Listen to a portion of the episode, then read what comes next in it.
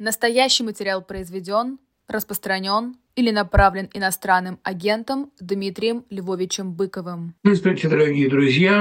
Мы сегодня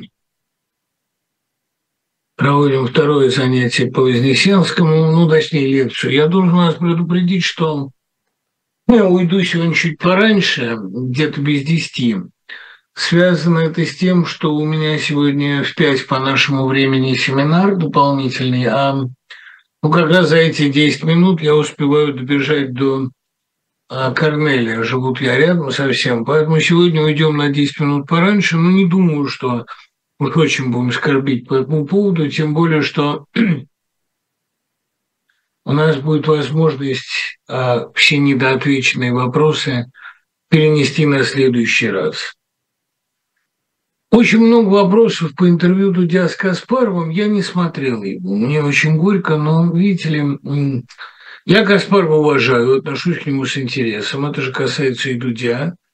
Но выяснять нюансы, почему не удалось провести революцию в 2011 году и почему она сорвалась в 2012, да и все остальное, это, честно говоря, ну, у меня нет ни э, человеческого ресурса, ни э, просто временного на то, чтобы еще раз в это погружаться. Я вижу свою задачу в том, чтобы больше думать о будущем, а будущее снимет большинство сегодняшних проблем. Мне бы вообще к российской проблематике, так сказать, довоенной не хотелось бы возвращаться. Объясню почему. Все уже было понятно. И боюсь, что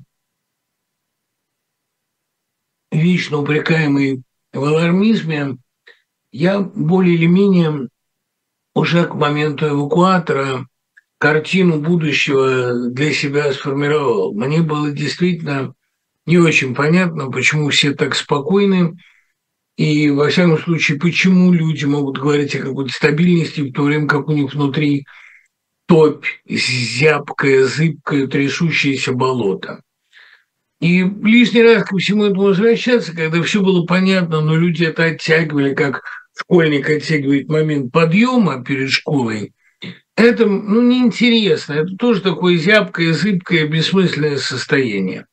Сейчас, когда все случилось, понимаете, с одной стороны, конечно, ужас от того, что это все накрылось, и начинаешь себя чувствовать человеком, который посвятил свою жизнь контрацепции, то время как главным смыслом жизни а, было как раз добиться размножения. Надо было как можно скорее оборвать эту искусственную ситуацию, это зависание в искусственной точке, для того, чтобы это скорее кончилось и началось что-то новое. А мы все пытались это остановить, думая, что так будет лучше. Нет, остановить это нельзя.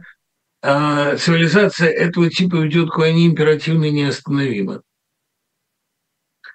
И мне кажется, что вот я испытываю двойственные чувства. С одной стороны, сбылись мои прогнозы, а с другой эти прогнозы столь мрачные, что радоваться этому не получается. Поэтому, сами понимаете, думать о российском прошлом, мне кажется, и морально неудобным, и, и скучным, ну и как-то недостаточно увлекательным. Поэтому я думаю, что Вряд ли я буду пересматривать какие-то интервью, посвященные этому периоду, и вряд ли сам их буду давать. Да никто меня, скорее всего, и не спросит. А... Вот довольно любопытный вопрос от постоянного слушателя. А...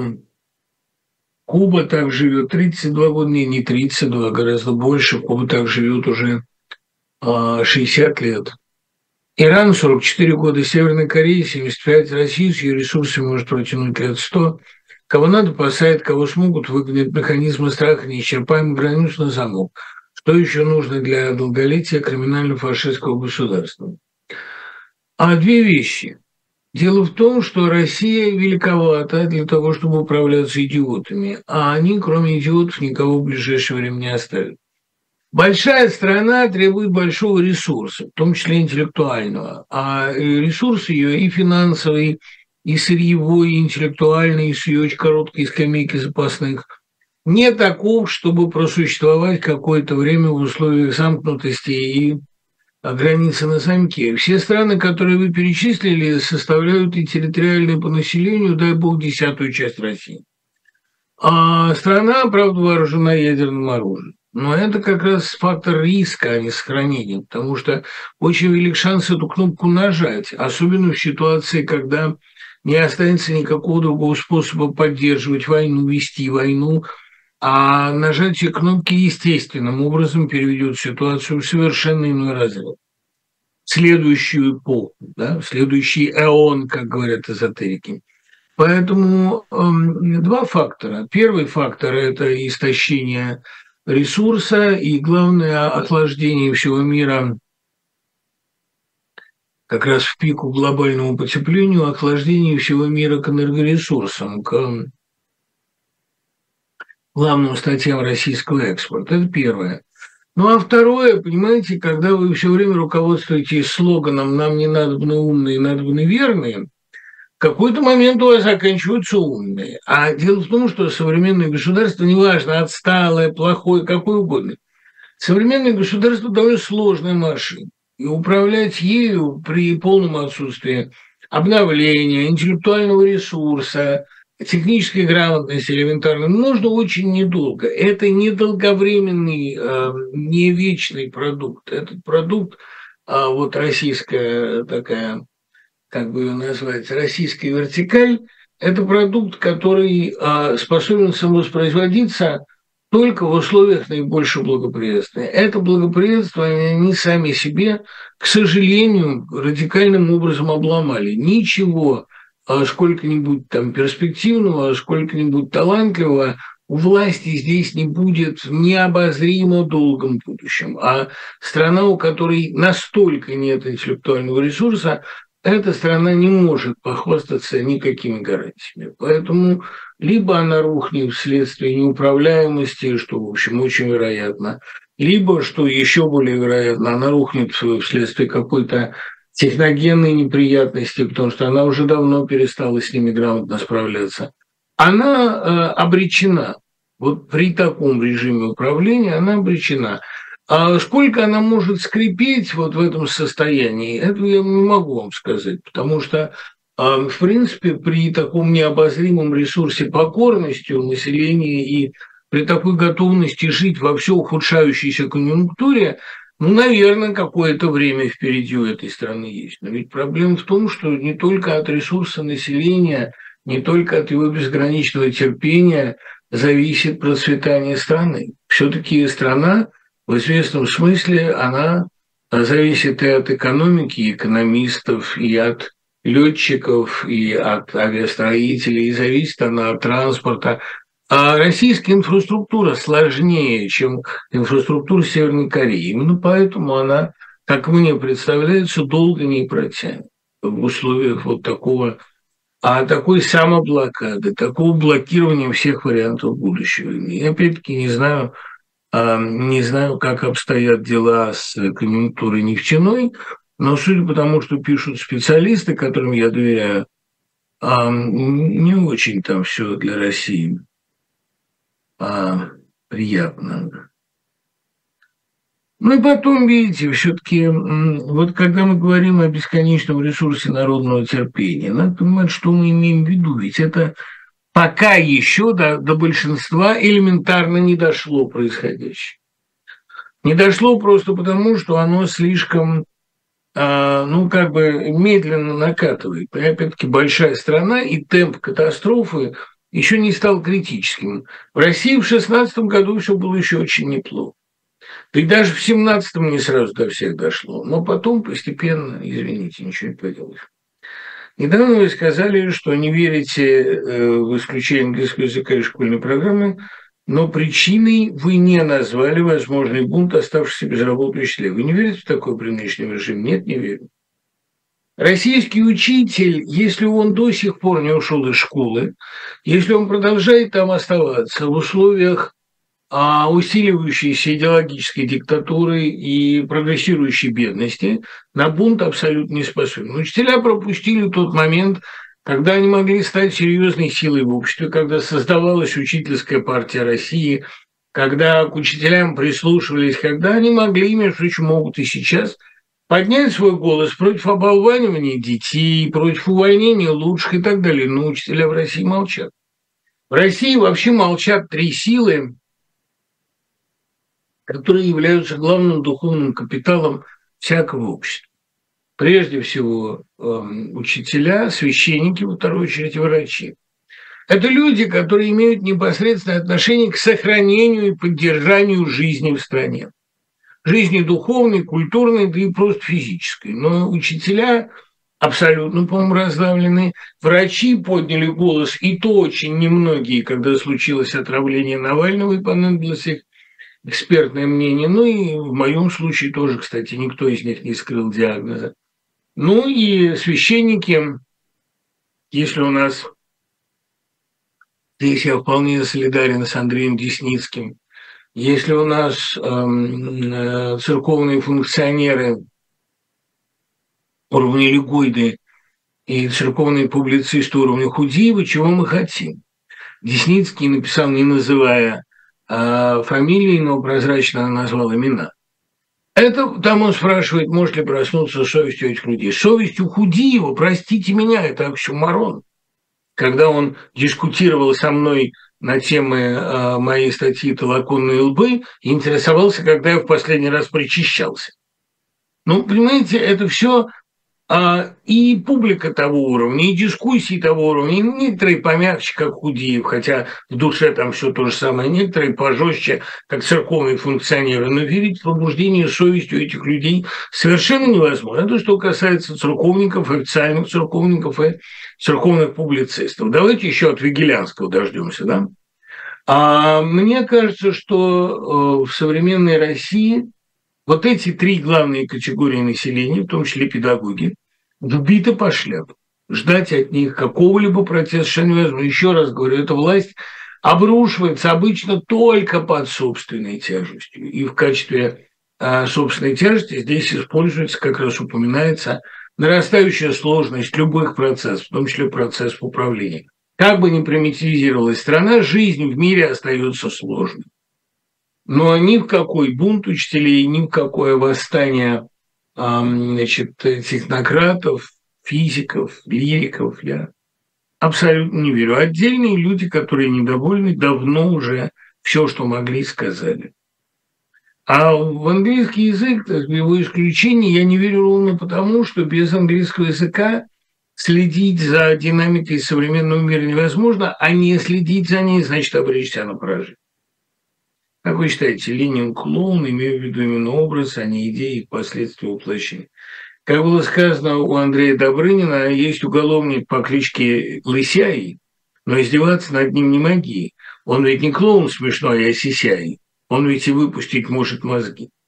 В Ленине нет ничего от клоуна, и даже, добавлю, не было ничего от Трикстера, потому что а, вся трикстеризация этого образа – это действие анекдотов. Анекдоты, народное сознание – так сказать, народное творчество фольклорное, оно довело э, ленинский образ до некоторой полноты, дополнило его до Трикстера, но э, в реальности он ничего трикстерского в себе не содержал.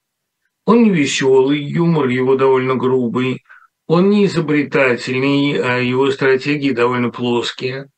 Он вообще сам по себе довольно занудный представитель экономического марксизма, не верящий ни во что иррациональное, хотя умеющий, думаю, на уровне инстинкта управлять толпой, чьи инстинкты как раз всегда иррациональны. Но кроме инстинкта в нем ничего интересного нету. Его мировоззрение очень плоское, его полемика очень груба, его отношения с женщинами, в общем, довольно, э, так сказать, минимальные, застенчивые, тривиальные. Ну, скучный человек, более скучный, чем даже Троцкий. Я, правда, не люблю веселых злодеев вроде Троцкого – но э, скучных злодеев вроде Ленина я тоже не люблю. Ленин просто а, чем приятен был на фоне остальной большевистской верхушки, очень забюрократизированный и болтливый, он был человек дела. Вот это единственное, что его отличало. Как называл его Лимонов, менеджер, да, образцовый менеджер. А, или, как у Слепакова, бухгалтер мятежа. Вот бухгалтер мятежа – это похоже. А насчет, так сказать, его э, клоунской, трикстерской, веселой сущности. Ничего этого нет. Он таким стал в анекдотах, где он постоянно довольно неприлично острит, но ничего подобного в жизни он не проявлял. А заметил, что в начале нулевых Веллер в башне Вавилонской и Ксения Драгунская в своих сказках, и вы во многих стихах обращаетесь к теме апокалипсиса, центральной точки которого оказывается Москва. Что вы чувствовали в это время? Неужели расплата была неизбежна? Чувствовал я понятный мандраж, потому что «Титаник» летел навстречу айсбергу и налетел на него.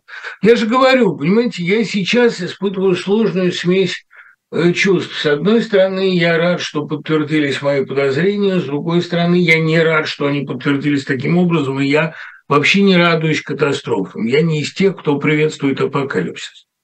Поэтому, разумеется, эм, ну просто, э, условно говоря, мои тогдашние а, подозрения совпали с действительностью. Как Веллер придумал Вавилонскую, я помню очень хорошо. Мы э, бродили по Воробьевым горам, весна была, прекрасная погода. Чего-то мы, значит, э, ходили и обсуждали разные сюжеты будущего, и вот тогда он придумал эту опускающуюся на Москву, в буквальном смысле накрывающую ее вагину. Это вот это было придумано в разговоре со мной, я этим очень горжусь. И он тут же сел ее писать, написана она была в первом варианте жутко смешно. Это вообще очень веселый рассказ, очаровательный. Ну, а потом из этого выросла Вавилонская, но дело в том, что Виллер вообще человек очень прозорливый. Он, в отличие от меня, сразу про Прилепина все понял, а у меня были какие-то иллюзии напрасные абсолютно. А, надо было сразу увидеть в нем банального завистливого антисемита, каковым он является по последним публикациям. А антисемитизм – это тот рак, с которым никакое сознание бороться не способно. Ну и вот, э, значит, Веллер предчувствовал острее остальных, как Ксюш Драгунская, как все люди, рожденные 20 декабря, тоже наделена эксклюзивным чутьем. Вот они это предчувствовали, а дураки разного рода нам говорят, да ну что вы, ведь есть же частная собственность. В стране, где есть частная собственность, не может вернуться диктатура. Ну вот они получили квантум сатис, все, что не может вернуться. Мне вообще, э, ну не то, чтобы я, понимаете, не то, чтобы я таким вещам радовался, но мне бывает забавно, когда дураки посрамлены. Особенно такие дураки, которые все время порываются там учить меня, например. Это я очень много знаю людей, которые во всем разбираются гораздо лучше меня. Только почему-то а, их прогнозы сбываются, ну, крайне редко, если сбываются вообще. А мои на моей памяти довольно часто, ну, кроме прогноза, что я буду скоро встречать Новый год в Москве, ну, я и тогда давал шансов 30 из 100 на то, что Россия успешно проскочит эту а, значит, развилку. Спасибо тем, кто присылает музыку. Наверное, найду время ее послушать. Кажется, что новостей больше нет, все катится в тартарары, трагичные подробности катастрофы ужасают, но не удивляют, что делать тем, кто оказался в подвешенном состоянии. Илюш, а, новости-то есть. Ну, во-первых, у вас есть уникальный шанс посмотреть а то, как люди ведут себя внутри этого, в общем, несколько затянувшегося эксперимента. Ведь понимаете ли, до огромного большинства, например, москвичей, ну просто еще не дошло. В городе все работает, какие-то выставки проходят, какие-то театры функционируют, люди ходят в кино, смотрят фильм «Вызов». Ну, многим нравится.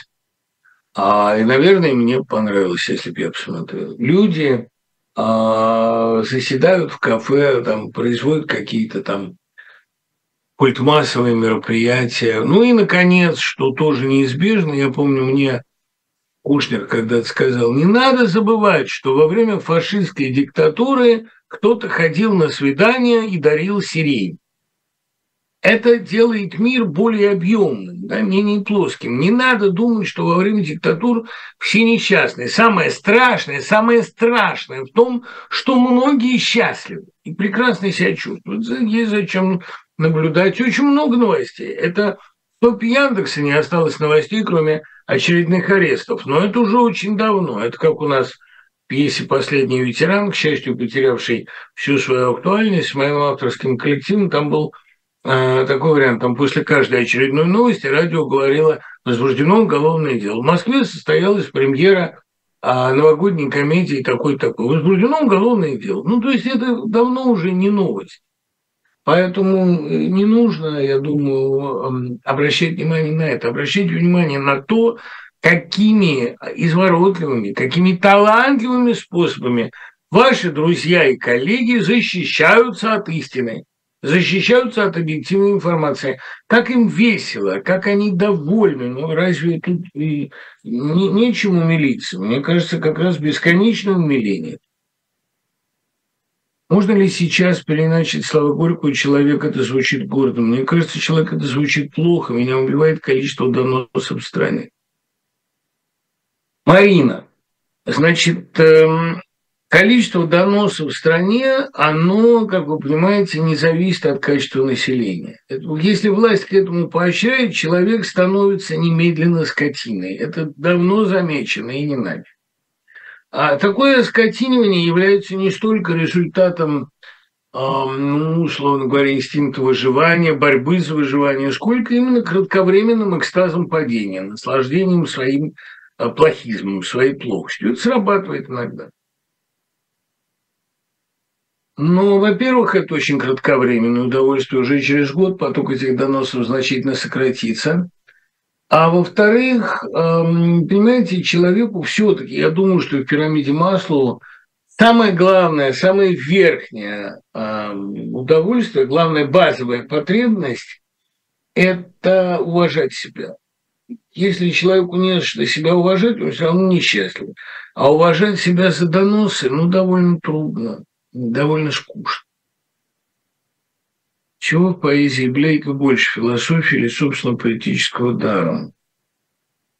Мне кажется, что в поэзии Блейка больше визионерства. Это и не поэтический дар, а уж если на то пошло дар скорее живописный, Блейк все-таки гениальный художник. А я думаю, что э, это умение и способность присматриваться к странным, смутным образом будущего, видеть какие-то картинки, которые тебе показывают, видеть и воспринимать. Это великое дело.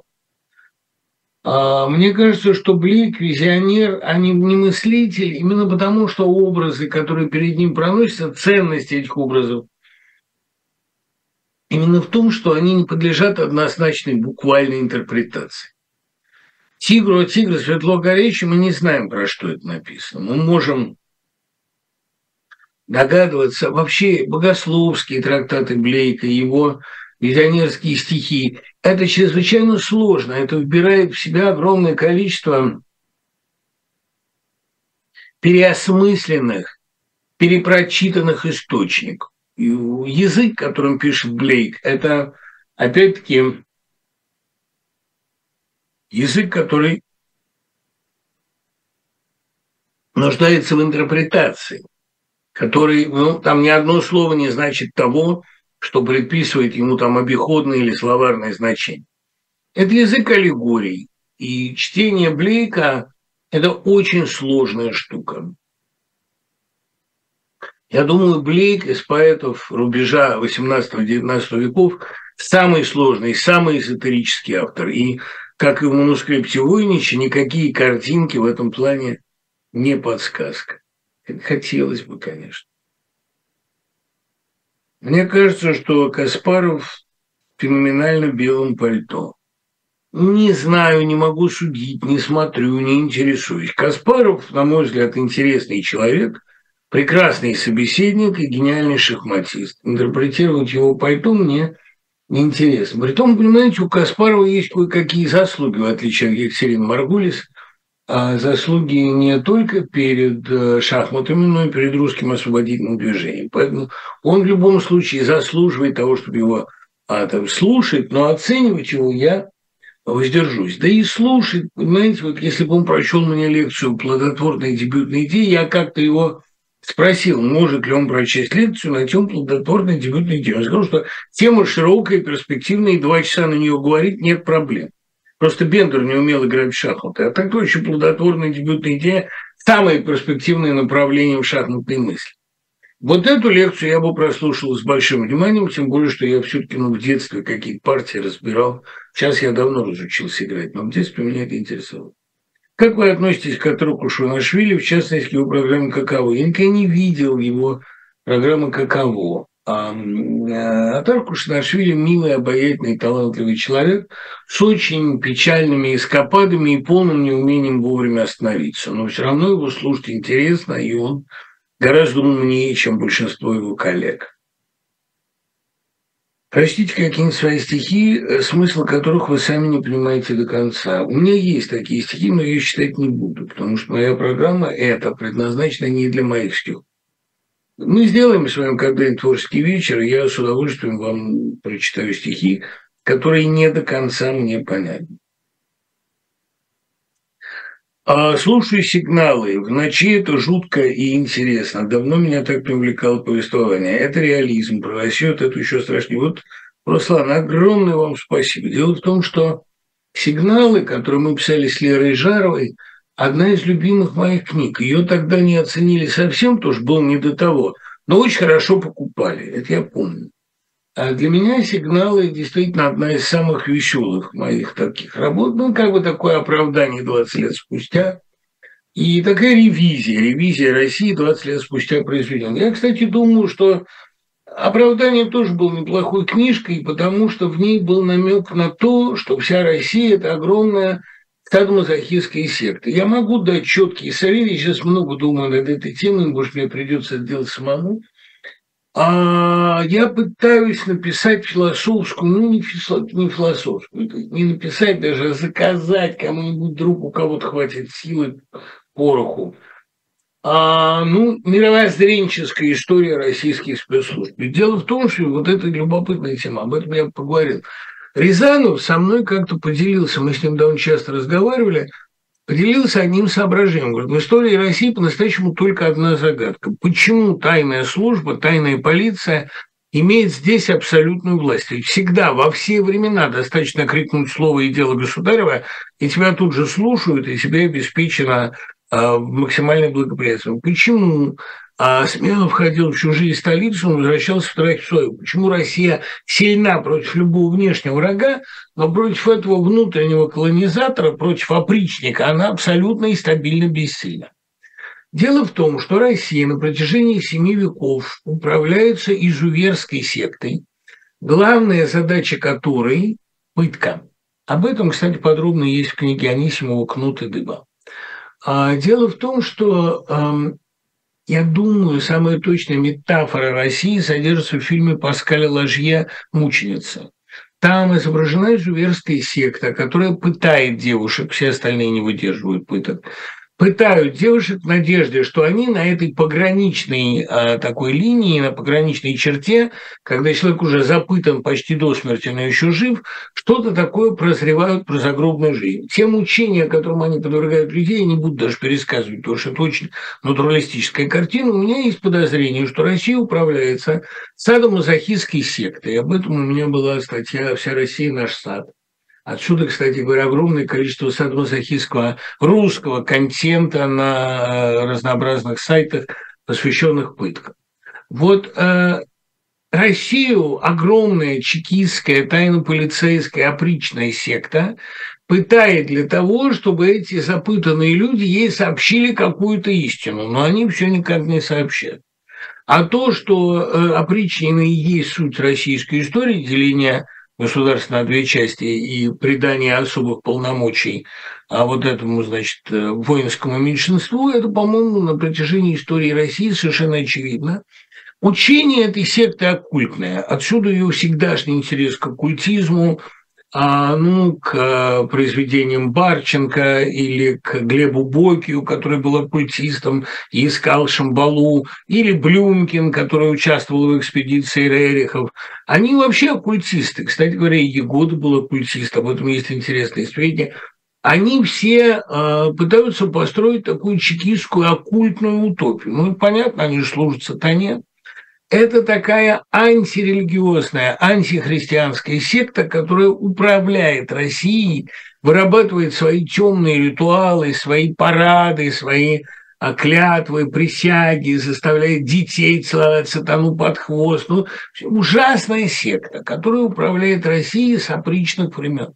Отсюда обилие сектантских ритуалов у спецслужб, ритуалы инициации, отсюда обилие там, ритуалов разнообразных и в российской патриотической мысли, отсюда прямое наследование Дугина от российского оккультизма и так далее. Отсюда их интерес ко всякого рода шаманизму и проблеме шаманизма в районе Крайнего Севера.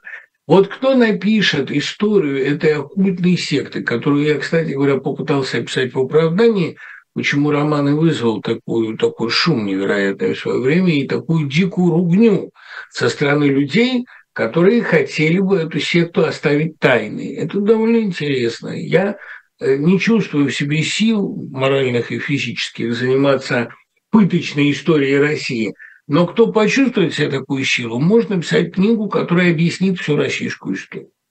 И я думаю, что эта книга будет пользоваться во всем мире огромной популярностью, потому что нет ничего увлекательнее, чем прослеживать деятельность этой секты на протяжении русского XVII века, русского XVIII, такого же пыточного. Ведь, понимаете, а в оправдании я задавался вопросом, чего ради людей пытали, если они уже признались? Но не все же такие, что вот испытывают наслаждение от самого процесса пытания. Да? Ну, есть такие люди, но таких садистов немного.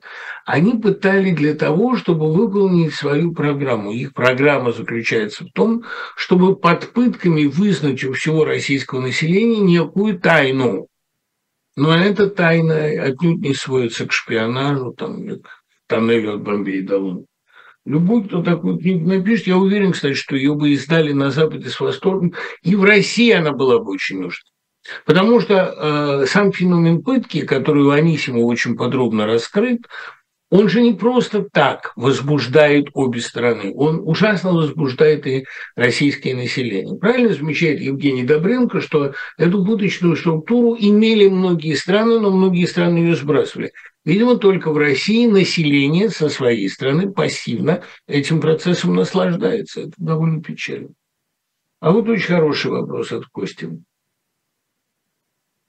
В судьбе поэтов в их адекватной оцененности велик элемент случайности. Например, чем Кублановский уступает Чухонцеву, Шефнер, Самойлову, Зинкевич, Гумилеву, Случевский и Фетну. Не зря же мы забыли этих непопулярных гений. Костя, ну, не знаю насчет остальных, хотя насчет остальных скажу, но Кублановский выступает Чухонцеву практически все.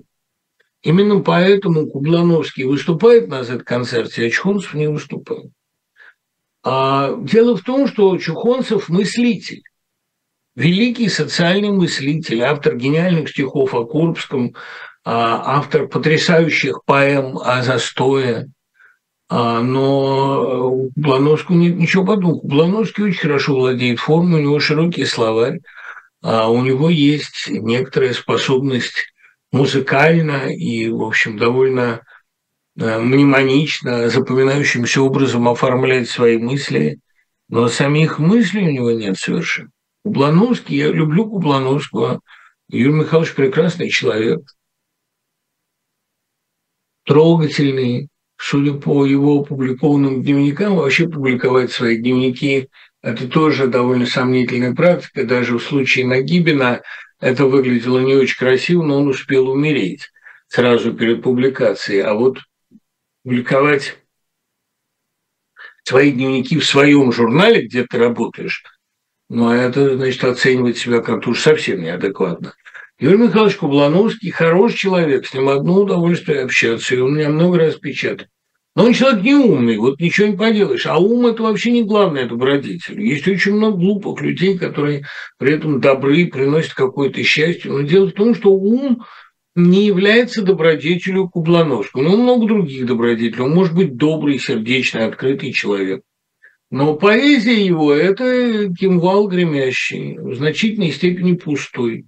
А и Лосев, и Чухонцев, два моих любимых поэта этого поколения, добавил бы и Кушнера, конечно, но Лосев и Чухонцев – это просто люди, перед которыми я еще и а преклоняюсь очень сильно. И, ну, Кушнер тоже мне внушает, кстати, определенное преклонение, потому что он а, в очень трудных условиях сумел сохранить себя. Но именно в плане поэтического таланта я думаю, эти трое значительно обгоняют остальных современников именно потому, что они мыслят. И у них в стихах всегда есть богатое, сложное, не сразу открывающееся внутреннее содержание. Я бы даже Бродского, пожалуй, в один ряд с ним не поставил, потому что мысль Чуконцева противоречивее, сложнее, неожиданнее. У Бродского очень часто стихи идут на инерцию. Как, например, все эти бесконечные «Бабочка», «Муха», а число великих стихотворений Бродского, там можно все-таки, ну, я не думаю, ну, будет оно, наверное, там двузначным, но оно не, не будет, по-моему, при, превышать полусотни, и то это для русской поэзии, для любой поэзии очень высокий результат. Но у Чухонцева практически нет плохих стихов, нет слабых. Он печатал очень мало, писал, думаю, гораздо больше. И мысль, интенсивность этой мысли и интенсивность эмоции, переживаемого страдания и сострадания, она, конечно, огромна. Когда у поэта нет концепции, когда у поэта нет теории, позволяющей объять необъятное, я думаю, что а, у него просто нет ключа к мирозданию. У Плановского этого нет, а у Чухонцева это есть в высочайшей степени. А насчет того, чем Шефнер уступает Самойлову. Шефнер э, был старше Самойлова всего на пять лет, окажется на вечность, потому что Самойлов принадлежал к более молодому и флийскому поколению, поколению, которое перед самой войной вышло на невероятные интеллектуальные рубежи. Но война его выбила, и этим людям не дано было совершить переворот того масштаба, на который они были заточены. К сожалению, к великому отчаянию моему, Сбылся другой мой прогноз. Я говорил, что сейчас появилось новое поколение модернистов, сравнимое с эфлийцами, но им тоже, скорее всего, не дадут осуществиться, их бросят в топку мировой войны. Это и случилось. Чтобы не дать миру развиваться, не дать миру меняться, его кидают в топку войны. Вот Никита Елисеев, мой великий друг, напомнил мне тут слова Сергея Орлова. Ему написали «Война сделала вас поэтом» на Турском вече. Он ответил «Война делает только трупы» поэтов война не делает. Это верно. Я думаю, что э, поколение Самойлова было гениальным. Бывают гениальные поколения, и ему не дали осуществиться. Они шумели буйным лесом, у них были вера и доверие, а их повыбило железом, и леса нет, одни деревья. Тоже, понимаете, у Шефнера была житейская мудрость. Но огромного концептуального ума Самойлова, который чувствуется за каждым его стихотворением, самым недоговоренным, а у Шефнера не было, он на это не претендовал. Шефнер – очаровательный поэт. От многих его стихов я плачу.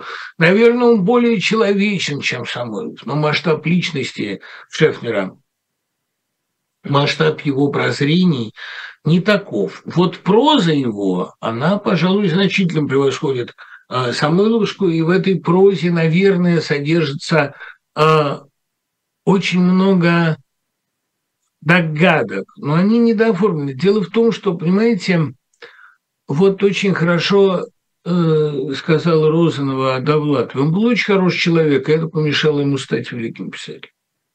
Боюсь, что здесь примерно, э, примерно та же история. В Самойлове было, как и в Слуцком, было нечто от священного чудовища.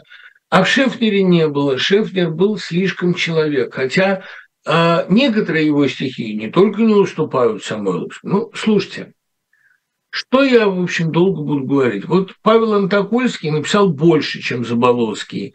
И много у него стихотворений лучше, чем у Заболоцкого.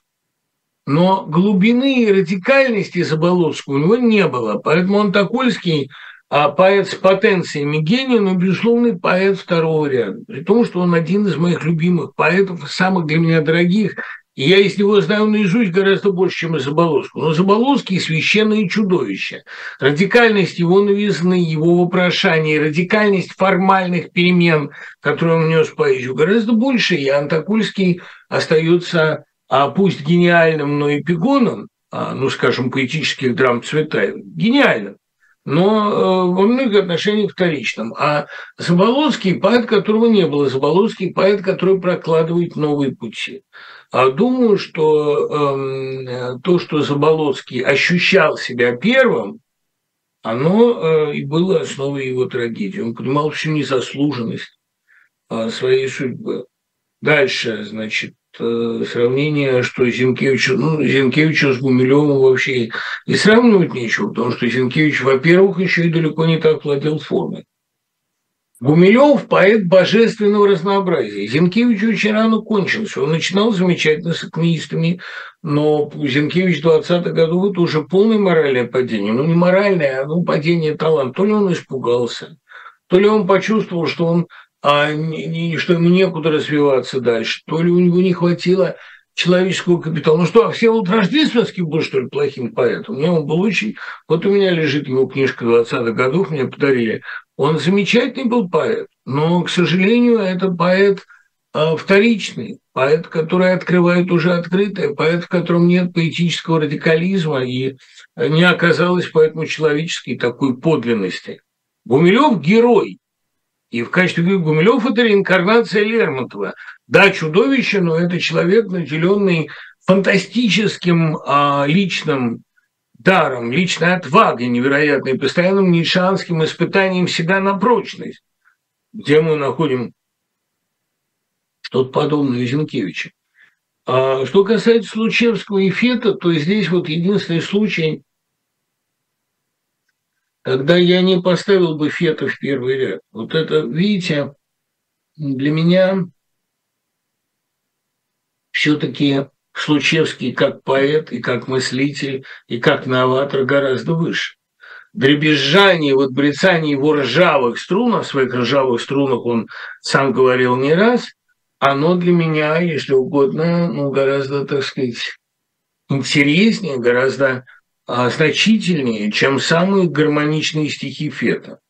Фет очень талантлив, но, к сожалению, при всей его может быть, гениальной лирической одаренности, при его потрясающей лирической дерзости, о которой говорил Толстой, а все-таки это ну, далеко не Некрасов, далеко не реформатор стиха и не мыслитель того масштаба. Человек, в котором какие-то бури гремели, безусловно. Не жизнь не жаль с томительным дыханием, не жизнь не жаль, а жаль того огня, кто просиял над целым мирозданием и в ночь идет и плачет. Это гениально а именно гениально по какому-то вещему косноязычию. Но у Фета этого косноязычия, в общем, не очень-то и много. Есть гениальные стихи. Чищу нитку, дубу, берез. Но Случевский в моем представлении все-таки а, гораздо выше, гораздо интереснее. Я уже не говорю о том, что, и, понимаете, поэт определяется еще и тем, какие семена он бросит. А из Семена Случевского Э, зашли, понимаете, в первую очередь Мандельштам, что многими показано, да, и вообще Кузьмин, а Случевский, который со своим неблагополучием и своим неблагополучным ржавым языком, своими скрипучими, скрипучими своими словесными оборотами, своим несколько натужной метафорикой, он приближал косноязычную поэтику XX века. Он о многом догадался. И мне кажется, что его лучшие стихи, я помню, как они меня потрясли после армии, когда я какую-то новую пальчику пытался нащупать, мать мне подарила анатомию Случевского, он для меня очень был важен, конечно.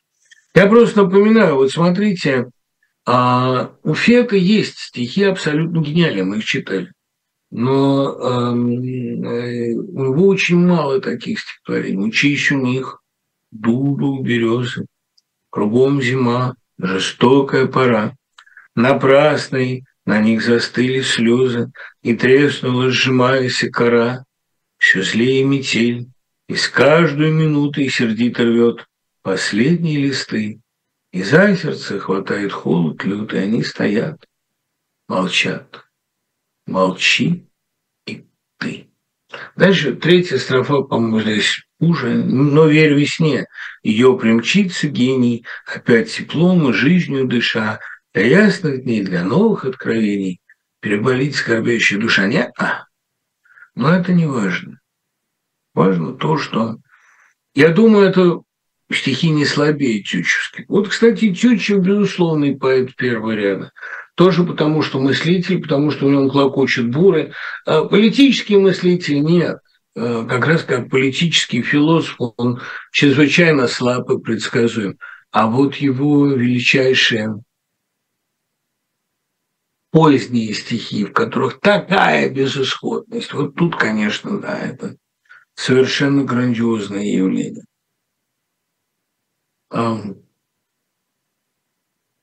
Вообще для того, чтобы стать поэтом первого ряда, необходимо и достаточно умение масштабно и нестандартно мыслить, а уж от этого появится язык.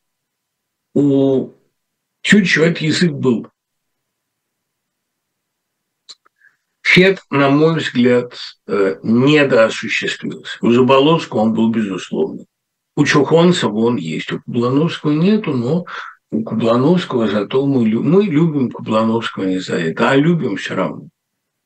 В чем вы видите отличие английского романтизма от того же движения в других странах? Какие у вас любимые английские поэт-романтики?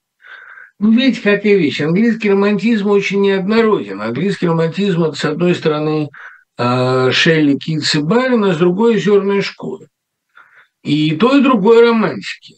Но, конечно, видите ли, ну, Цветаев говорил, романтизм – это душа. Я с этим не согласен. А Will Матвеев говорил, романтизм – это фашизм. И тоже была, я думаю, права. А мне кажется, что а, вот две крайности романтизма, они явлены в Англии с поразительной наглядностью. Романтизм бунтарский, богоборческий, прежде всего байронический, и романтизм души, романтизм одухотворения природы. Э, романтизм сентиментальностью, ну не сентиментализм, а именно вот такой высокой чувствительности, а, ну, эмпатии. Потом, понимаете, Браунинг же тоже считается поэтом романтиком. А, хотя это вообще э, стихов у него, собственно, хороших-то мало, он гениальный эпик, а лирика его не так интересна. А вот Сарделла – это да, действительно.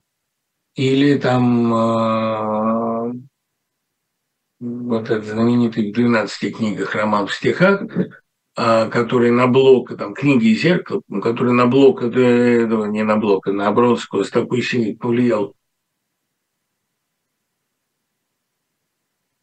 Вот эта история убийства из ревности.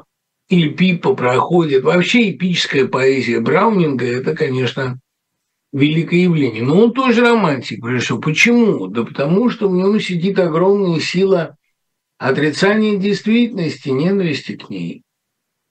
А это же, понимаете, ну, Колеридж с балладой о старом мореходе, об Ancient Mariner.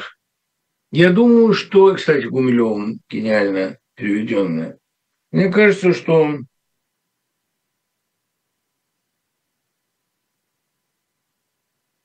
Вообще романтизм английский бывает двух, ну, что, если угодно, двух планов. Один, как уже было сказано, романтизм борьбы и бунта. А второй – романтизм радикального переосмысления пресуществления действительности.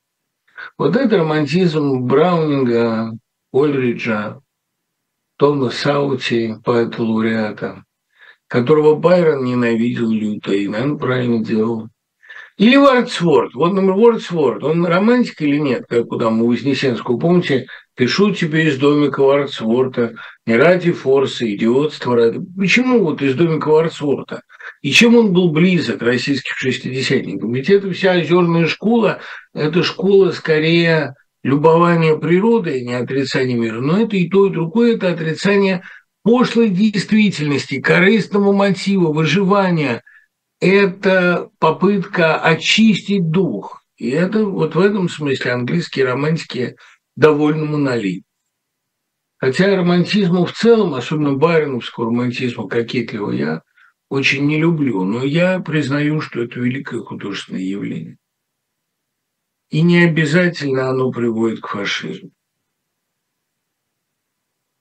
Интересно было бы услышать от вас разбор рассказа Добычина Тимофеев. Он занимает не больше трех абзацев, больше похож на Эпифанию, никакого сюжета, но меня глубоко волнует он после каждого прочтения. Как ему это удалось? Давайте разберем, совершенно не проблема. Я к Добычину отношусь с огромным уважением, хотя читать его не люблю, и город Н мне скучен. Но я понимаю, что и встреча с Лиз, и портрет – это первоклассная проза, заслуживающая всяческого уважения. Я не люблю минимализм, но я его уважаю. Вот как Кира Муратова говорил, я сама не люблю и не умею делать минималистское искусство, но то, как его делает Сакуров, меня восхищает. Ну, наверное, так. Увалившись на экзамене, Тимофеев не пошел обедать, а отправился домой и, сняв тужурку, улегся спать. Приземистый, с серым лицом и вслокоченной желтой бороденкой он лежал на спине и храпел. Над его лбом, изогнувшись как удочки, нависли несколько жиденьких прядей, в которые слиплись его водянистые волосы. Полинялая синяя сатиновая рубаха выбилась из-под пояса, между нею и штанами виднелась закрашенная раздавленным клопом нижняя рубашка. Мухи садились ему на лицо, и он на час гонял их рукой, но не просыпался. Он проснулся только вечером, когда уже не было солнца, и электричество горело в лампе, брошенной после ночной зубрежки с незавернутым краном.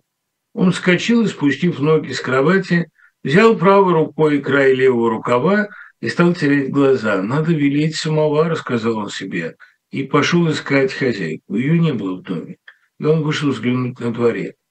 Красная луна, тяжеловесная, без блеска, как мармеладный полумесяц, висел над задворками. На красноватом западе тускнелись пыльного цвета полосы, точно сор, сметенный к порогу и так оставленный. Было тихо-тихо, и хозяйка, сидя на ступеньке, закутавшись в большой платок, не шевелилась, не моргала, наслаждалась неподвижностью и тишиной. Тимофей сел ступенькой выше и молчал. Так они сидели безмолвные и неподвижные, с глазами устремленными на небо. Далеко-далеко просвистел паровоз. Хозяйка тихонько вздохнула и прошептала. «Фильянка». «Какая фильянка?» – шепотом спросил Тимофеев. «Фильянская железная дорога». И они опять замолчали и долго сидели тихие затаившиеся, пока не открылось окно, и оттуда не крикнули «Дарья Ивановна, где вы? Нельзя ли самовар?» «И мне, пожалуйста», – сказал тогда Тимофеев, встал и пошел к себе. Глотал он чай, жевал ситно и задумчиво, что-то значительное, казалось ему, было в тех минутах, когда он сидел на крыльце и смотрел на мутноватое, шулящее на завтра дождь небо. Я не могу сказать, что это великий рассказ, но это рассказ замечательный именно потому, что в нем а, зафиксирована довольно редкая эмоция. Понимаете, а, обыватель, человек абсолютно заурядный, а, лишенный какого-либо будущего и какого-либо таланта, или угадывается этот талант, но он не проявился. Несчастный человек, видимо, очень нищий, э, с этой рубашкой, с сдавленным клопом, с э, абсолютно жалким чаем и ситником, который у него есть на ужин – а, вот спящий после провального экзамена, потому что все силы на этот экзамен ушли. А вот у этого жалкого существа вдруг просыпается на секунду поэтическое чувство. И когда он смотрит на это пыльное небо, небо, которое похоже на сметенный к порогу мусор, и слушает гул этого дальнего паровоза, его свисток, в нем просыпается какое-то поэтическое чувство, какая-то жажда несбывшегося. Выглядит это как та жалкая песенка, которую бедный заброшенный ребенок сам себе напевает в своем углу. Вот что-то такое в этом, наверное, рассказе есть. Это такое сущности стихотворения в прозе о том, что а, и полное ничтожество способно на создание величия и какое-то приобщение к нему. И потом жалко его очень. Несчастный, раздавленный человек.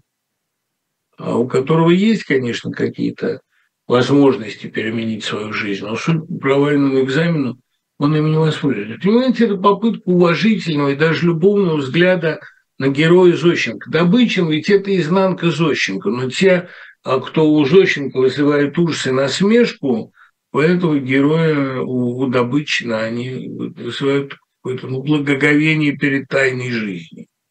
Не знаю, я вообще Добычина, э, страшно сказать, ценю выше, чем Зощенко. Хотя зощенковские рассказы из «А «Перед восходом солнца», они гораздо значительнее, разумеется, всего, что Добычин написал. Нет, рассказ замечательный. Меня мучает шизофрения. Основные симптомы, которые у меня, слабость, апатия, болезнь, делает меня овощем. Понимаю, что в такое время стыдно писать о своих проблемах, но подскажите, является ли болезнь наказанием за что-то? Катя, ну, во-первых, непонятно, а ваша шизофрения – это у вас официальный диагноз или вы сами себе его поставили? В принципе, шизофрения обычно проявляется не слабостью, не апатией, а должны быть и другие симптомы, от которых, Боже, вас упаси. Но в случае просто слабости и апатии, как вы понимаете, это все и медикаментозно лечится довольно легко. И самое главное, вот когда вы ощутите себя таким Тимофеевым, вы захотите как-то свою жизнь изменить. Что касается болезни, посылаемой в наказание, я в это не верю. Если болезни посылаются, то, может быть, скорее как стимул как э, надежда в вас что-то разбудить и из вас что-то сделать. Такое возможно, да, такое бывает. В принципе, я э, вот к этой идее нравственной связи между личностью и болезнью, условно говоря, э, с идеей болезни как расплаты, с этой идеей я ну, ничего, так сказать, общего не чувствую. Эта идея меня э, глубоко отвращает. Я думаю, что Просто вы э, себе это придумали, вдумали в себя, и это вам не на пользу. А вдруг это еще и не шизофрения никакая? Шизофрения ведь она сопровождается обычно в большинстве случаев довольно быстрой деградацией. А в вашем случае мы этого не наблюдаем. Какие рассказы сейчас актуальны? Колымские, Денискины, Кентерберийские, свой вариант. Рассказы о Ленине. Был такой цикл Зощин. А если говорить серьезно, то, мне кажется, Колымским.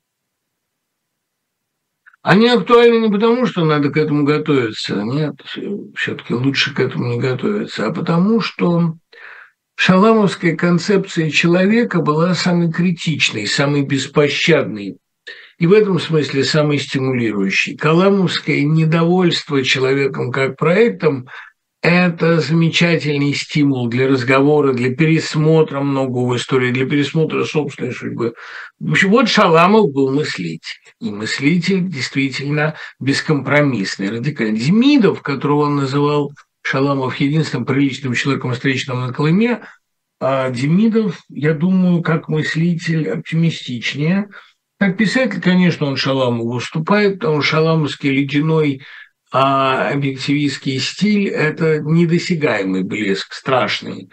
А он расплатился жизнью, конечно, за это. А вот Демидов, он смотрит на человека оптимистичнее. Его рассказ «Без бирки» – это, может быть, самый оптимистический текст, который мог быть написан после Колымы. Ну, не знаю, я э, Демиду отношусь с глубочайшим уважением, ну, кстати, один был из любимых писателей Клары Домбровской, что тоже очень важный показатель. Но э, Шаламов, конечно, как литератор сильнее. Шаламова надо сейчас читать, безусловно. Один из главных писателей XX века. Бродский в своей Нобелевской речи сказал, существует преступление более тяжкое, пренебрежение книгами, их не чтение. За это преступление человек расплачивается всей жизнью, если же преступление совершает нация – она платит за это своей историей. Можете ли вы сказать, в чем, час, в чем корень зла и когда придет час расплаты? Да понимаете, думаю я, что не в книгах дело. Это Нобелевская речь, Нобель по литературе. И это вроде как требует, ну просто жанр требует высказаться о необходимости чтения, о пользе книг, об их сакральном значении так далее, так далее, так далее. Но э, а, все равно не в чтении дело. Я знал массу людей, э, которых чтение, людей, которые бы не читали и были бы большими молодцами, я, пожалуй, не знал. Но и таких вот сельских праведников, любимых Солженицыным. Но я знал множество людей, которые прочитали множество книг. И это не сделало их ни умнее, ни лучше, ни моральнее. А наоборот, э, прочитанные ими книги использовались ими как инструмент для такого системного доминирования, издевательства над ближним. Системного, потому что они выстраивали такую целую позицию себе, что вот я интеллигент, а ты нет. Но интеллигент не из этого состоит. Поэтому я не думаю, что я не думаю, что э, современные Z-поэты э, и современные Z-идеологи прочли э, мало книг. Они просто читали не те книги. А может быть, они эти книги не понимали, и эти книги не влияли на них должным образом. Вот так мне кажется. Что касается корня зла, то корень зла именно в том, что человек позволяет себе наслаждаться своими пороками. А, властолюбием, сдаимством, садизмом. Наслаждается мерзостью. Вот в этом корень зла. В таком, ну, я бы сказал, таком радикальном опьянении. Чаще носите пиджаки, они вам идут.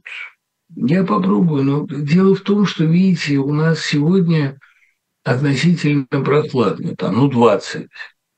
А в принципе у нас же э, уже, у нас нет весны. У нас зима, зима, зима, потом 2-3 дня весны, как и было предсказано в известном стихотворении. Есть краткий весенний промежуток, двухдневный, почти переносимый. А это у нас начинается жара. И э, жара такая, при которой в пиджаке ты, в общем, не походишь. И даже преподавательский статус, он не предписывает мне все время носить костюмы. Я могу а, периодически, там, я не знаю, являться в университет в тишотке, никто мне слова не скажет. Поэтому при всей моей любви к пиджакам, а я накупил их еще довольно много, они недорогие и доступные, при всей моей любви, запоздалой несколько любви к пиджакам, я а, довольно легко без них, в общем, обхожусь, и выручает меня, как прежде, все та же любимая джинсовая жилетка. Жаль, что вы мало внимания уделяете историческим романам. Интересно бы послушать ваше мнение. Помню, какое неизгладимое впечатление на меня произвели Соломбо, Рон, Сага о Рейневане, Пикуль, Балашов. Насильно читать исторический роман вас не заставишь, но было бы здорово, если бы вы обратили внимание на мой любимый литературный жанр. А вот это я отвечаю сразу же на вопрос э, Урушадзе. Напишу ли я аннотацию к книге э, Вани Макарова? Конечно, пишу. Я просто не хочу, понимаете, становиться его постоянным, что ли, рекомендатором, отчасти потому, что мои рекомендации тоже счастья не приносят. А некоторым приносят ничего не поэтому. Ну, Вань Макаров – это настолько значительный поэт, что его даже моими рекомендациями не, не испортишь. Что касается исторических романов, ну, Женя Рон, конечно, замечательная книга. Ну, смотрите, исторические романы бывают двух видов. А, ну, может быть, и больше, но, так сказать, прагматически, исходя из цели, Таких видов два. Первый – это исторические романы, которые пишутся из интереса к материалу и из желания на сильной фабуле, а, фабуле, которая не имеет аналогов в современности, продемонстрировать свое писательское мастерство. Это высокий класс, таких романов много. Ну, в частности, Соломбо – это тот самый случай. Хотя Соломбо, мне кажется, Лаберовский, ну, на фоне его остальных текстов, полуудачи. Почему? Потому что а, глубочайшим образом изученная, фундированная, тщательно простроенная историческая реальность для фабулы абсолютно сказочной великовато и тяжеловато. Возникает ощущение, что это маленькая статуя на огромном пьедестале. Хотя это первоклассный роман для любого другого автора, но мне кажется, что Флабер слишком хорошо знал историю и слишком глубоко и реалистично проработал фон этого, в общем, мифа. Миф в такой проработке, мне кажется, не нуждается. Но это может быть мое заблуждение. Так вот, есть романы такие, как «Саламбук», когда человека привлекает историческая ситуация, ну, как и «Радиада» того же Флабера, который он может полностью развернуться как художник. Вторая, э, второй подраздел исторического романа, вторая его, если угодно, э, вариация – это а когда человек не может высказаться о современности и ищет аналог в прошлом, чтобы написать аллегорию, такую аллегорию современности, ну, как было, скажем, в историческом романе Трифонова «Нетерпение». Его, конечно, привлекали и сами по себе народовольцы, но его привлекала возможность написать первый абзац про 70-е годы. Там, в середине 70-х годов всем было понятно, что Россия больна, но как лечить болезнь, нам никто не понял. Ну, это понятно. Такие романы-намеки э, я люблю.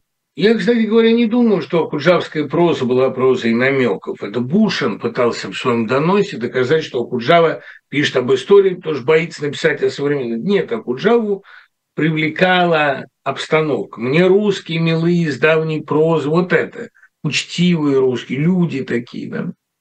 А э, его историческая проза не была попыткой высказаться о современности, максимум найти корни современности. Но в целом вся серия «Пламенные революционеры», например, там Евангелие от Робеспьера, э, Гладилина, это именно попытка высказаться о современности тогда, когда о ней нельзя говорить вслух. А романы вот такие Эдиповы, Эзоповы, да, Эзоповы, конечно, хотя Эдипов элемент тут тоже есть. Эдипов комплекс Эзоповой речью. Это э, нравится мне меньше. Я люблю исторические сочинения, в которых человек, как Юрий Давыдов, например, пытается понять сам дух истории, воскресить общество, как попытался он воскресить Бурцева в бестселлере или э, стихию русского провокатора в глухой паре листопада. Когда человек упивается эпохой, ароматом ее, да, это я люблю. Проблема в одном. А, видите ли, если говорить об историческом романе в целом, то почти в любом историческом романе автор слишком увлекается описанием декораций. А психологию человека другого времени он не понимает, не чувствует. Я тут давеча с восторженной завистью прочел пост Ильичевского, фрагмент его прозы. Ильичевский вообще очень хороший писатель. Фрагмент его прозы о 90-х годах я понял, что 90-е годы мне уже совсем непонятны. Мне абсолютно непонятны те люди. Я не помню тех реалий, я жил в это время другими вещами.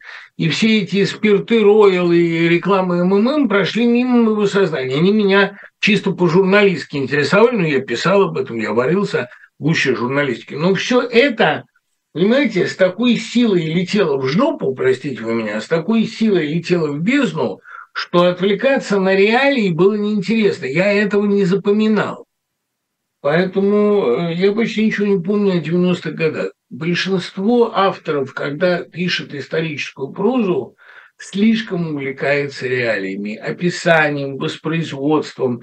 Они практически не уделяют внимания таким удивительным вещам, как вот сдвиги психологические, как описание психологии человека те времена. А психология же меняется очень сильно. Человек 20-х годов и человек 30-х годов – это два совершенно разных человека. И мне очень горько, что от большинства это таким вот печальным образом ускользает. Это как-то а, ну, не воспринимается. Это, это очень горько. Потом, что еще сказать об исторических романах? Понимаете, ведь исторический роман – это не иллюстрация учебника истории.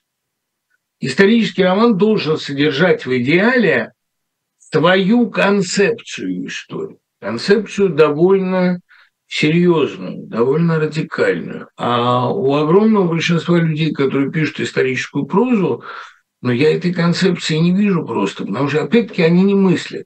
Интересно читать любой текст, в котором борется, бьется сложная мысль, в котором она пытается реализоваться. А роман «Иллюстрация» – это, на мой взгляд, довольно уныло, и э, ну, ну, я бы не стал, по крайней мере, читать исторический роман в познавательных целях. А вся эта познавательность, она, мне кажется, довольно низкопробная. Кстати говоря, романы Дмитрия Балашова мне всегда оказались тоже иллюстративными и очень скучными. Трагическая гибель этого человека меня увы, не, не заставляет иначе относиться к его прозе, хотя его очень жаль. Беспредел накрывает с головой. Мы надеялись, все кончится разговорами о важном, но этого оказалось мало. На Дальнем Востоке придумали азбуку о важном для повышения патриотизма. Рядом с каждой буквой стишок, буква Ё – береза, символ России. Куда катимся и как спасать детей? Спасать детей не надо. А, то есть спасить, понимаете, не надо бороться за чистоту, а надо подметать. Исчерпывающая фраза Ильфа. Надо не спасать детей, а предлагать им альтернативу. Надо не бороться с госпропагандой, а заниматься своей пропагандой. И, ну, в общем, понимаете, для того, чтобы расцвели культурные растения, недостаточно выдрать сорняки. За культурными растениями надо ухаживать. Ну, это как прополка хорошая вещь, но недостаточно. Иными словами, товарищи, значит, как мне кажется, если вы хотите вырвать ребенка из тиску пропаганды, нужно усиленно, активно, регулярно насаждать другую культуру, давать ему читать сложные, интересные, правильные книги. Мне в детстве было всего интереснее читать взрослые книги. Много с ним говорить. Вот Катька с Шервудом все время разговаривает и говорит с ним о массе сложнейших вещей, которые я сам не всегда понимаю.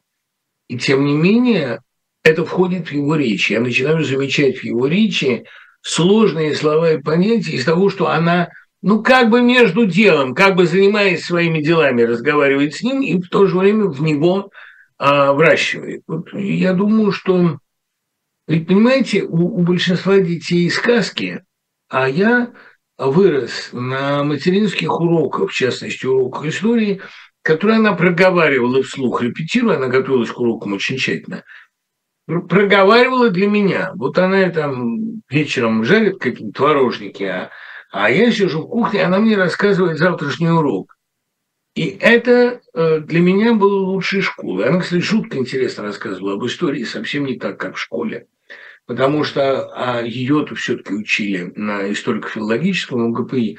Прежде всего подавать историю как праздник. Они называли себя филистерщики, да? филологи-историки, есть филяты, филистерщики.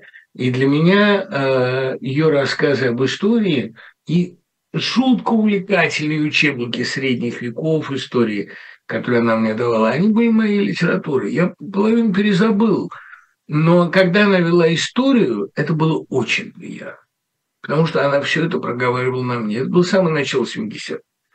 Вот чем больше вы будете с ребенком разговаривать, я помню Андрюхе, и Женьке я перерассказывал огромное количество своих теорий. Вот я с Женькой иду по Артеку, а ей рассказываю статью, которую в это время пишу, вот о бродячем герое, о бродячем сюжете.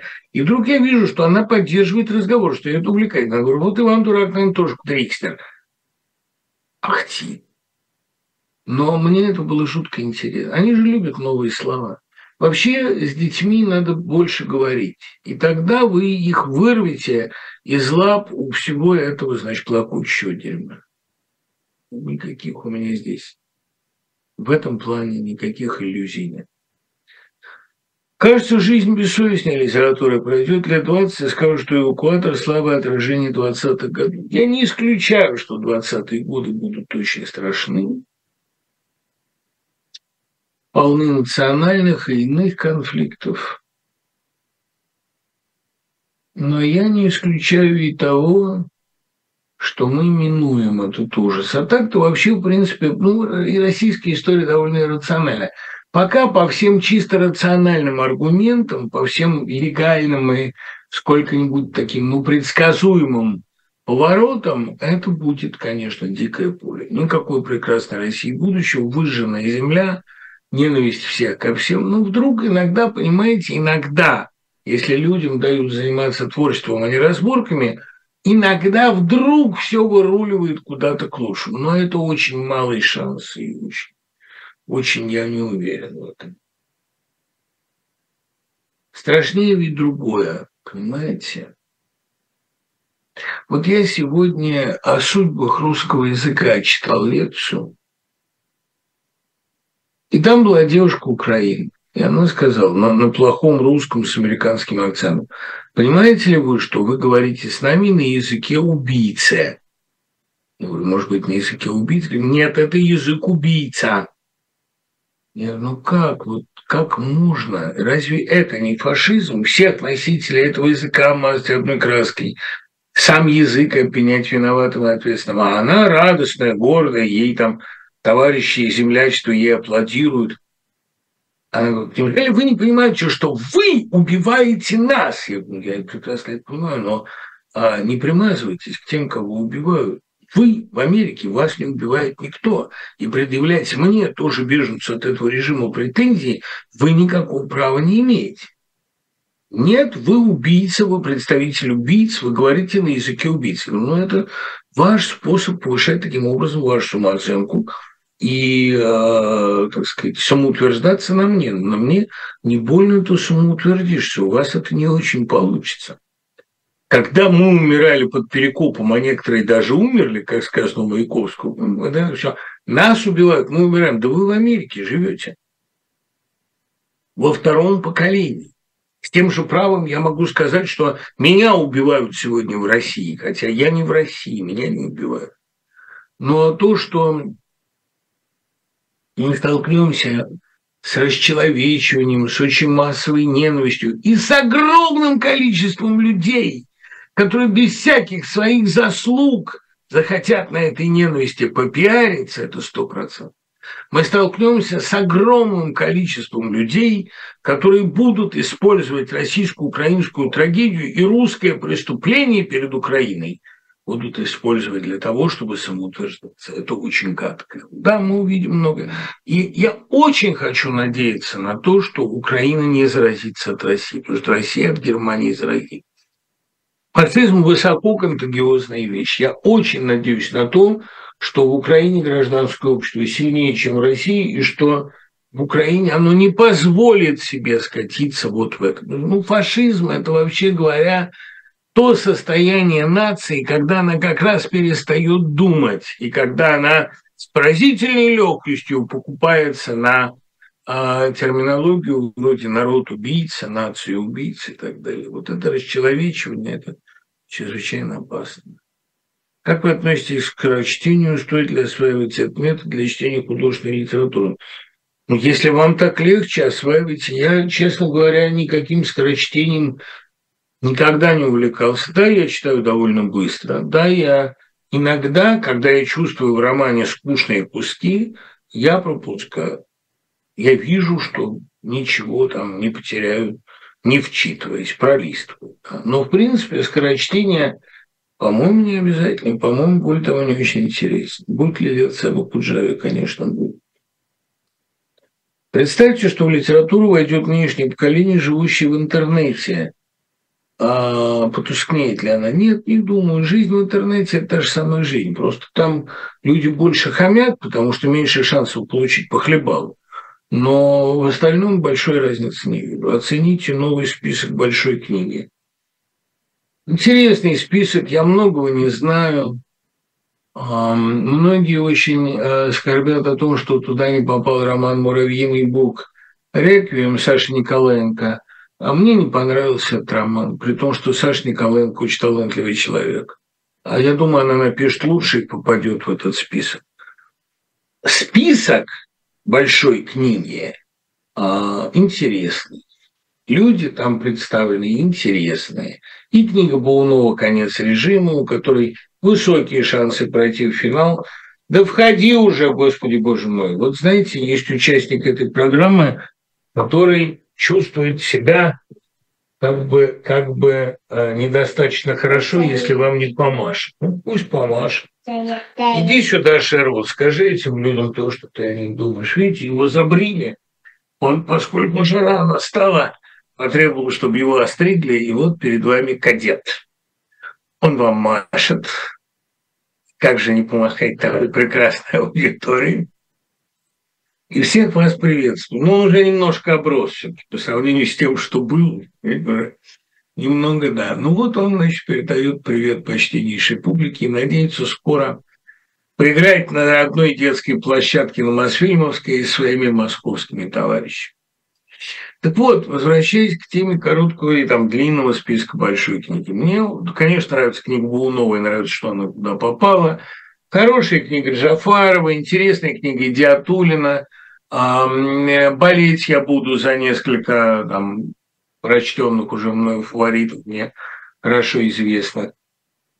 И я не питаю дурного чувства к тем людям, которые поучаствовали в большой книге. Им это нужно.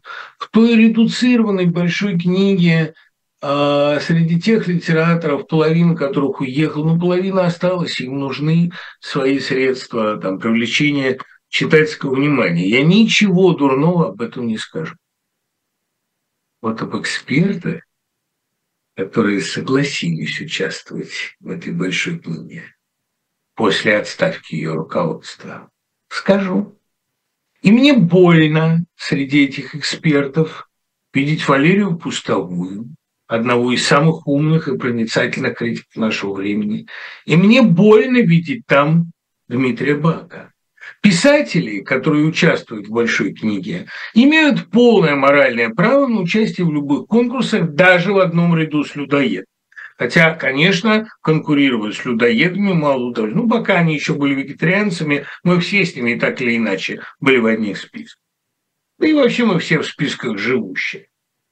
Ну вот сидеть там эксперт, отлично зная, что тебе все равно не дадут принять решение по совести, или, по крайней мере, попытаются этого не дать.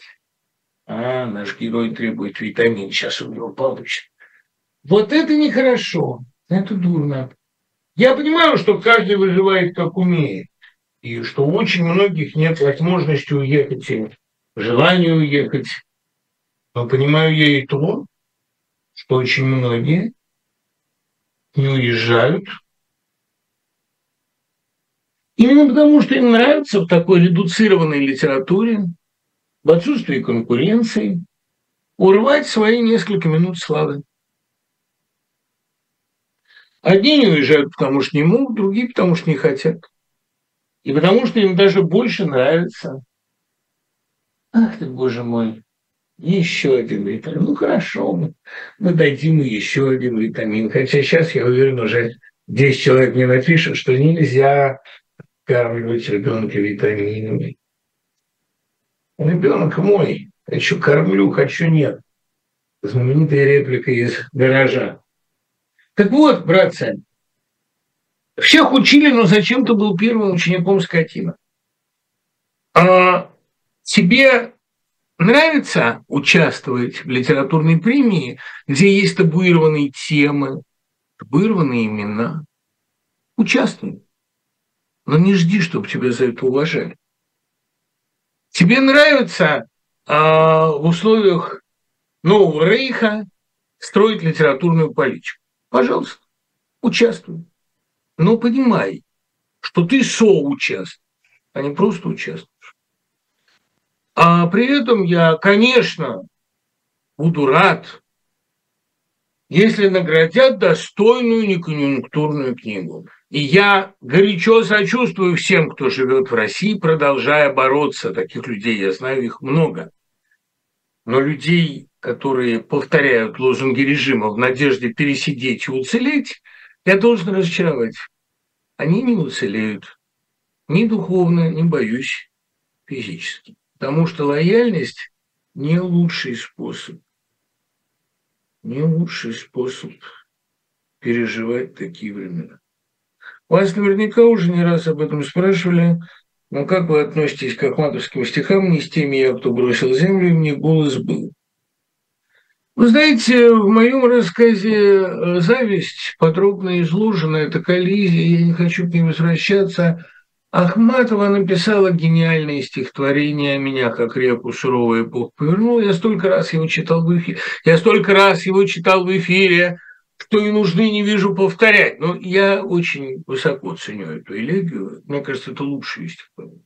Наряду с «В том доме было очень страшно жить». Вообще и белый стих удавался как никому. А, как говорит Лада Панова, какое дыхание. Вот э, что сказать про ее позицию? Знаменитое письмо Гумилеву августа 17 года, письмо неожиданно льстивое, где она пишет, что вот Левушка так на него похож. Письмо, в котором она так ну, просит, униженно просит ее забрать. Все уехали. Уехали, ну, умер Недоброво, уехал Гумилев, которого отправила ставка в Антанту, а, уехал Анреп, уехал Лурье впоследствии. Все люди или погибли, или уехали, все, на кого она могла опереться, все души милых на высоких звездах или, добавим, далеких за границей. Она очень надеялась, что ей помогут уехать, но не вышло. И тогда она с абсолютной честностью, помните, я сделала, пожалуй, все, что можно, оставивши мне кличку, из которой я сделала, пожалуй, все, что можно. Она из своей судьбы, какой сложилась эта судьба, да, сделала все, что можно. Она героически, доблестно приняла то, что получилось, Э, надо сказать, что э, стихотворение «Мне голос» был известно в редуцированной редакции. Оно начинается иначе. Когда в тоске самоубийства народ гостей немецких ждал, и дух суровый византийства от русской э, церкви отлетал, когда столица бессилие, скляня бессилие свое, как опьяневшая блудница не знала, кто берет ее, Понимаете, тут, э, вот тут-то у меня голос был. По крайней мере, удар приходился и направо, и налево. И на оставшихся, и на уехавших.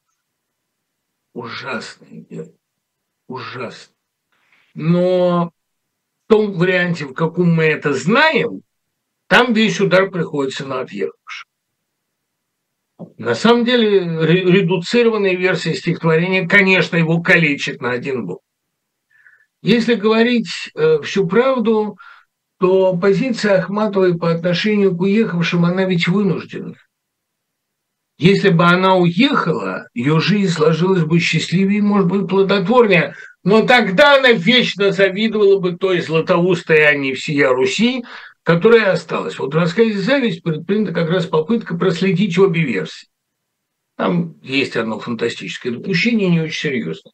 Если говорить искренне, то отношение Ахматовой к уехавшим двойственное тоже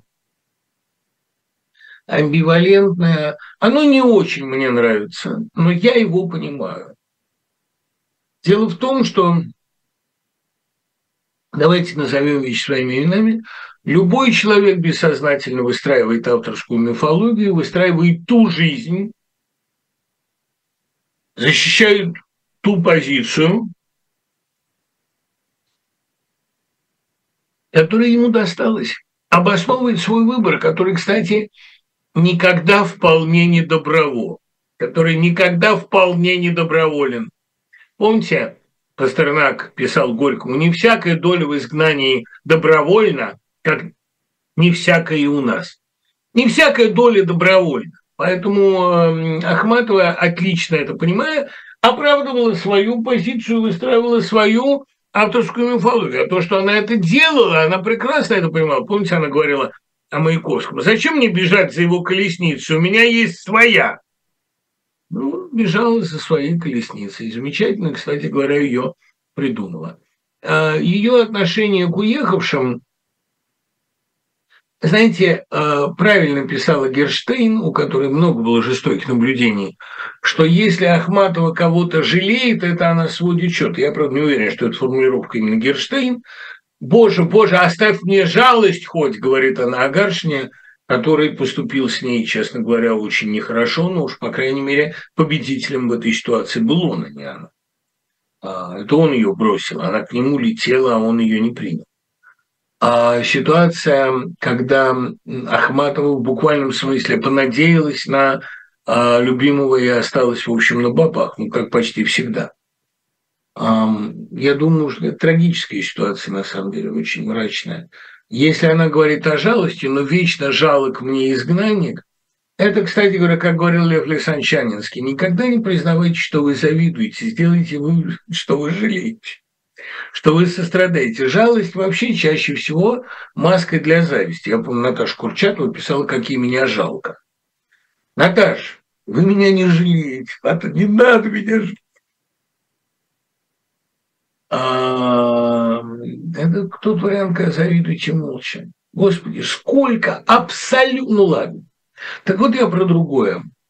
А в случае Ахматовой, ну, вечно жалок мне изгнанник, это формула, не, не, ну, как бы сказать, отказа от судьбы, а, но вечно жалок мне изгнанник, как обреченный, как больной, темна твоя дорога странник, полынью пахнет хлеб чужой. Ну, она, понимаю, она жалеет, это, в общем, плохой путь. Но зато она э, себя э, ставит выше, конечно. Но в мире нет людей бесслезней, надменней и проще нас. Вот мать, я помню, говорила, какие все три эпитета, какие комплементарные к себе, бесслезные, надменные и простые. Обо всех ли это можно было сказать? Далеко не обо всех. А обо многих остающихся приходится сказать, ну, в мире нет людей слезливей, сложнее, ну и слабее, да, очень многих. Поэтому я, понимаете, прекрасно понимая, что подсознательно всегда будешь оправдывать свой выбор, я стараюсь понимать обе стороны все-таки. Мне очень горько, что произошло еще одно разделение поверх бесчисленных и так уже. Но это очень-очень очень печальная история. Самодовольная покорность – это сущность русской казенной духовности? Или за этим понятием стоит только труха или только нет, самодовольная покорность – это очень частое явление, когда человек упивается унижением. Это тот же самый комплекс э, подпольности.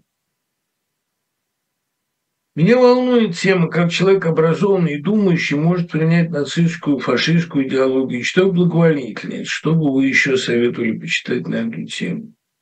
Вот молодая совсем девушка, которая пишет по псевдониму «Баварский лев», написала, по-моему, неплохой роман о 20-х годах в Германии, но я не знаю, будет ли она его печатать. А вот если брать эм, писателей, которые анализируют конформизм интеллектуала, его принятие а, эпохи, ну, конечно, Клаусман и его Мефисто, безусловно. И потом, вот, может быть, когда я выпущу «Интим», там есть один герой, который как раз вот радостно принимает все это. Ох, там я свел счеты совсем. Книга же всегда терапия. Это, понимаете, интим не писался, пока я писал его как чистую фантастику.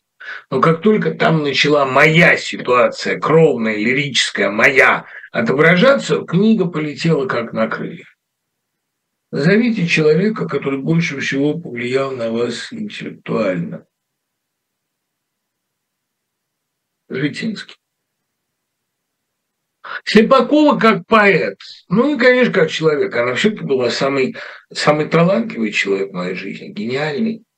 Житинский был, конечно, очень большим писателем, но дело не в этом. Его нравственное совершенство, его чеховская деликатность, его глубочайшее понимание людей, его светлый дар воображения, его доброта ко всем, его умение открывать чужие таланты – Шитинский так на меня повлиял, мне так жутко его не хватает. Это был человек, которого я так любил, так им восхищался, запоминал его шуточки какие-то. Каждое слово Шитинского я же помню, в каких ситуациях, где, когда это было сказано.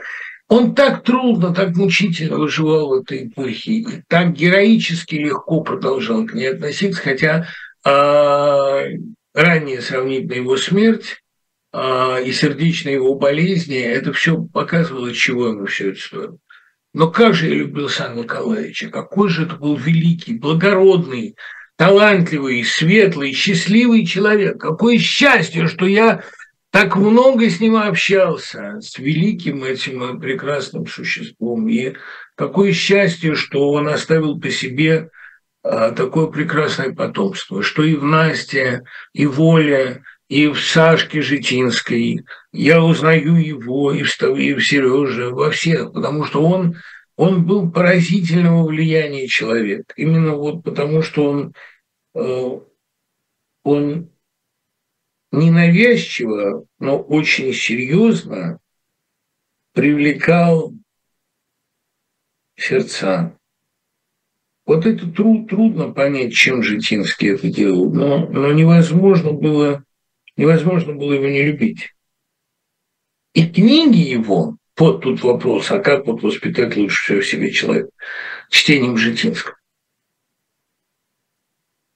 Ну вот, тут очень много, значит, э, да, все-таки просьб именно Вознесенского почитать, а не говорить о нем. Ну, давайте несколько позднего Вознесенского разного вспомним. Тем более, что у меня осталось там 6 минут до, до отъезда.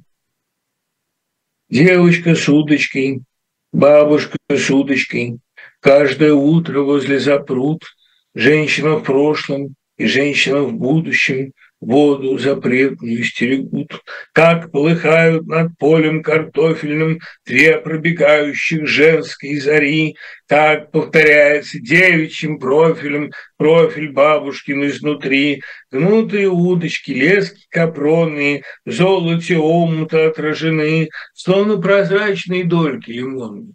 Но это кажется со стороны то ли мужик перевелся в округе, юбки упруги, в ведрах лещи. Бабушка, правда есть рыба-бельдюга? Дура, тащи! Как хороша! эта страсть удивившая. Донная рыба вонет под водой и, содрогнув, пробежит по удилищу. Рыба ловецкий, трепет мужской. Или, Господи,